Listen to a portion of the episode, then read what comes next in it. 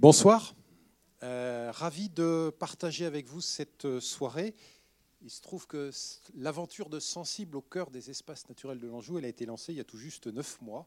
C'était le 28 février à Terra Botanica. C'est la première présentation de ce documentaire. je ne sais pas s'il faut y voir un symbole, mais en tout cas, le bébé est bien né, le bébé vit bien, puisqu'il y a de nombreuses projections, il y a de nombreux euh, spectateurs et spectatrices qui suivent cette belle histoire. Vous en êtes l'illustration ce soir, puisque regarde Jeanne, mais on a 130, c'est ça? Parfait. Et ben, c'est bien, on est content euh, de partager avec vous ce, moment. Alors moi, je m'appelle Fabrice Gadon, je travaille au département.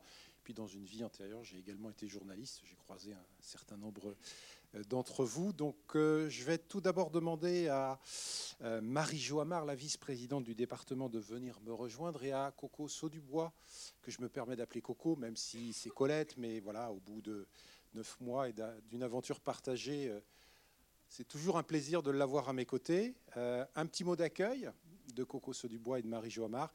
Et puis ensuite, la projection du documentaire, 54 minutes. Et on aura le privilège, j'emploie ce mot à dessein, d'avoir un temps d'échange ensuite avec euh, les deux réalisateurs du film qui vous expliqueront comment ils ont travaillé. Vous verrez qu'il y a un formidable travail de fond, mais ça, euh, vous le verrez en image. Marie-Jo, bonsoir.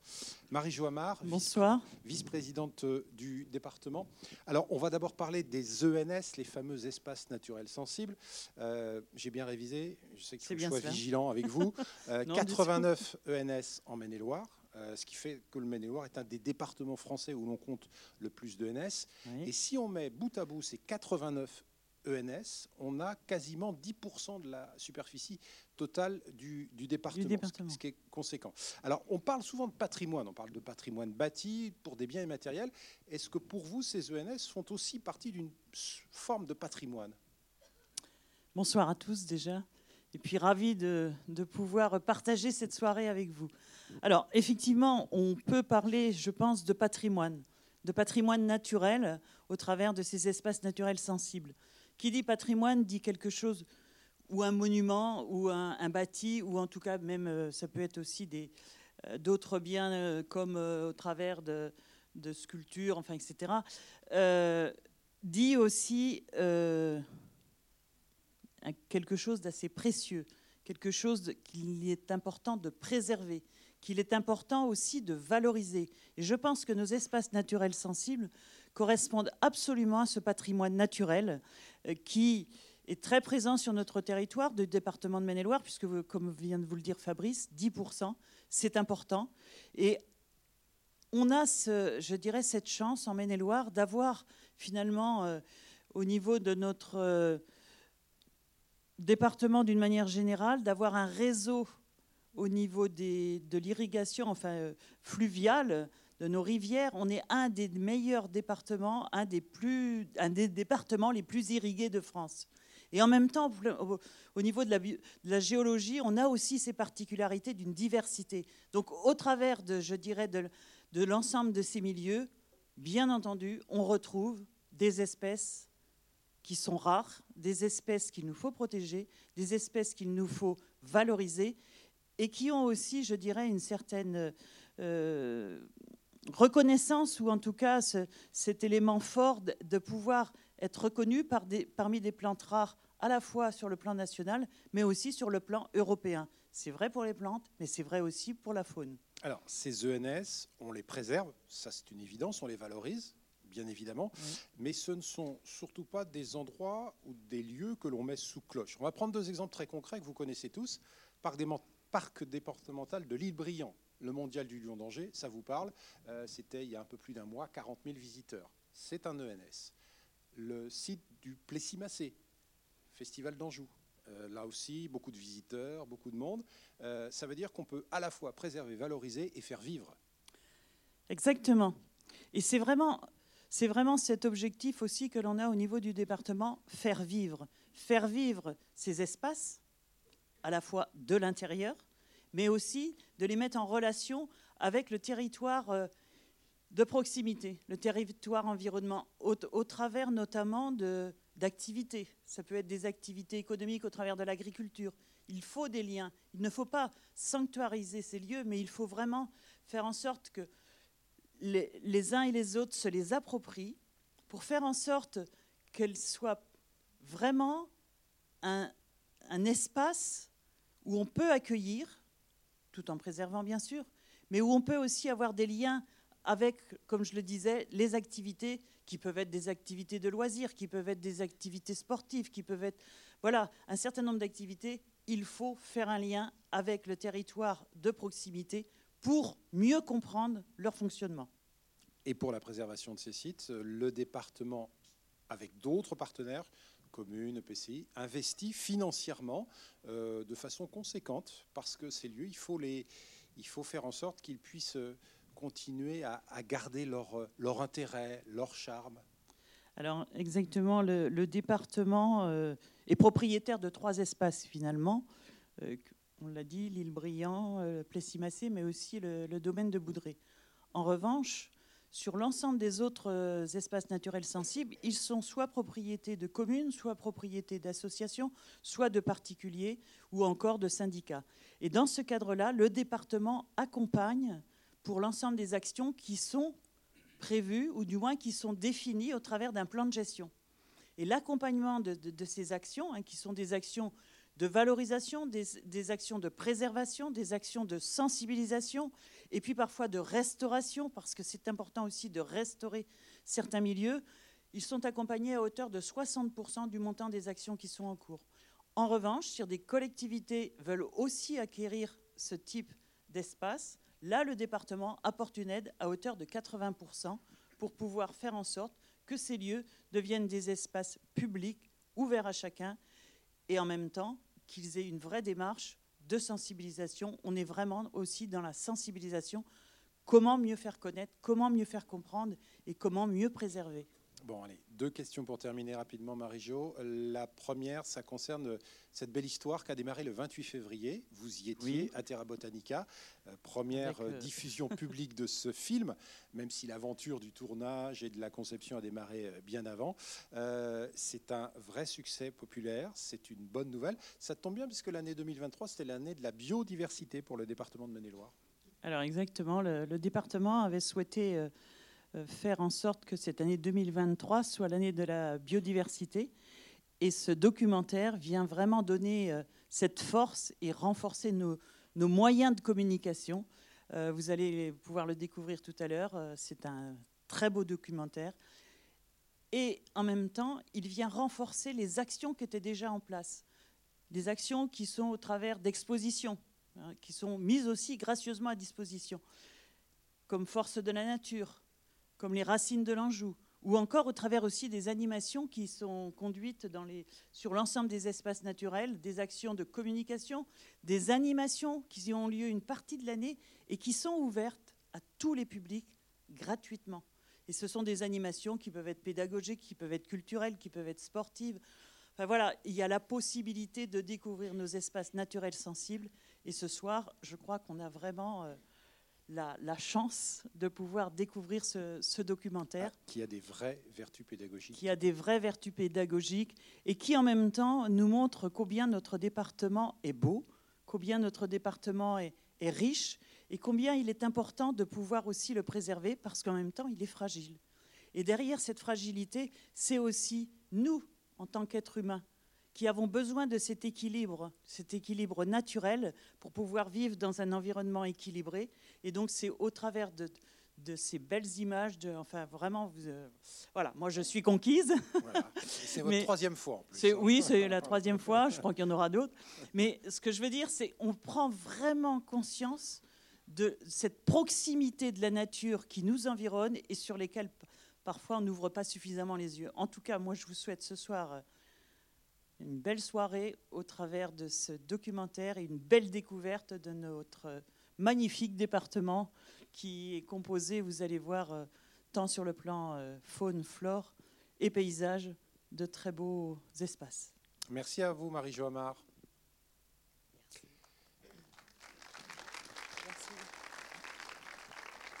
Bon, Coco, euh, je me souviens 2019 avoir vu un film qui finalement était peut-être un peu précurseur par rapport à votre travail qu'on va découvrir là, ou que pour certains vous allez revoir. C'était 2019, ce, travail que vous aviez mené autour des basses vallées angevines. Il y a une sorte de filiation.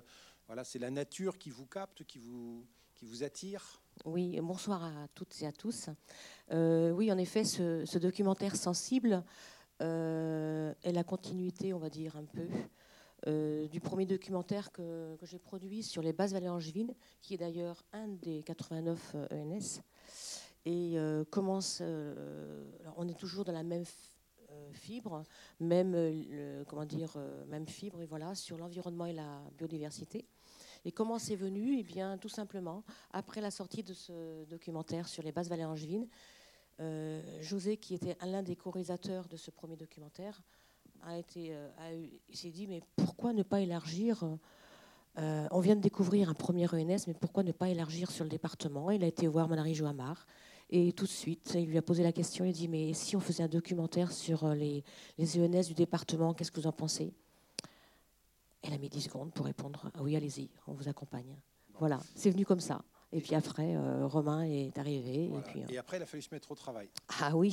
c'est ah oui. L'autre partie de, de l'histoire. Euh, c'est vrai, 89 ENS dans le département. Vous aviez là, vous aviez là une formidable matière. Euh, c'est vrai que les basses vallées angevines, c'est déjà toute une histoire à raconter. Mhm. mais quand on papillonne, on va aller du côté d'Angry, on va se balader un petit peu partout là dans, dans le département.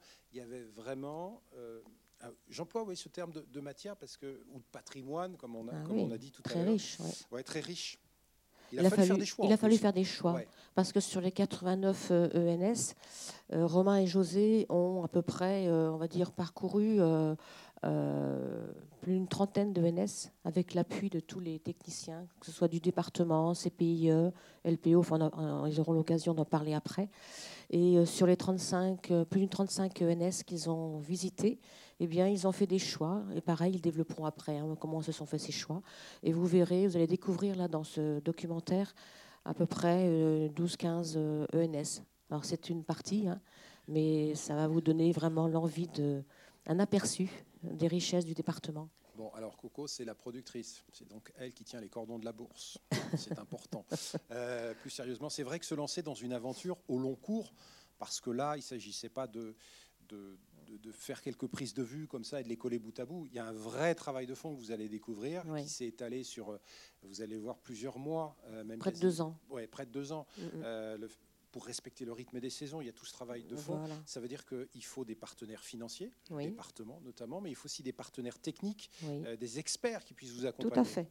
Ça n'a pas pu se faire, comme dit José et Romain, ça n'a pas pu se faire sans l'expertise des, des, botanistes, des, techniciens du département, les botanistes ou les, bénévoles de la LPO, du CPIE euh, et tous, les, tous ceux qui sont vraiment euh, experts en la matière et qui les ont guidés pour leur préciser, ben là, tu vois, là, tu vas, aller, tu vas pouvoir aller là pour euh, découvrir la salamandre ou là pour aller découvrir telle fleur. Ben voilà. Et donc, ils ont gagné du temps euh, en s'appuyant. Vous allez le voir sur le générique.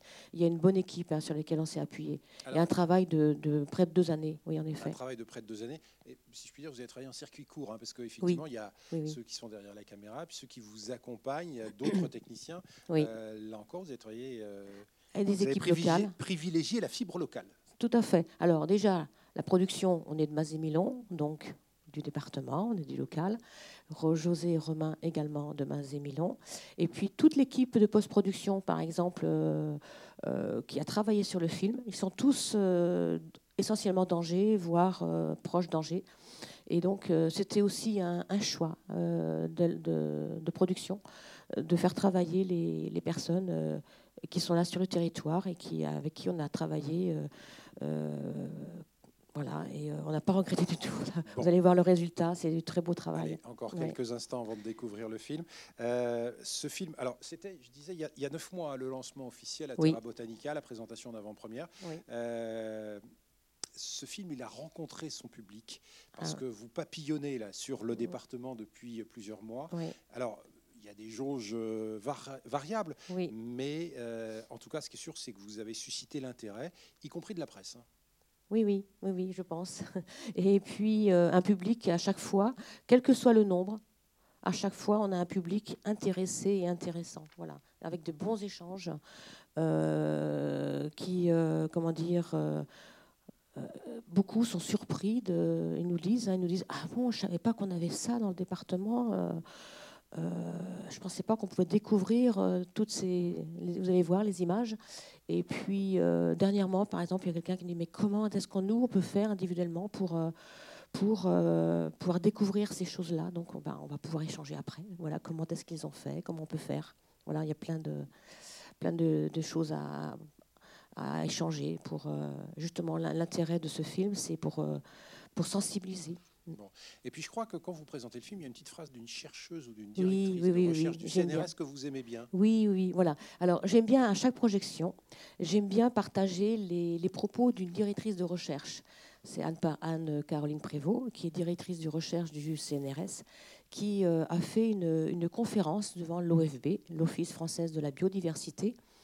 Et cette euh, conférence euh, s'intitulait La relation de l'homme à la nature. Et voici ce qu'elle disait. Nous avons tous en commun un socle de référence une culture commune. Et aujourd'hui, vous le savez, il est urgent, il est important de renouer avec la nature, d'aller la découvrir ou la redécouvrir, et de s'émerveiller de ces richesses. Et puis, bien sûr, de partager ces, euh, découvertes, de partager nos émotions. Et c'est alors que cette biodiversité va intégrer notre socle commun de référence. Nous aurons tous le même, la même culture commune. Et alors, il sera plus légitime, plus facile de protéger notre biodiversité.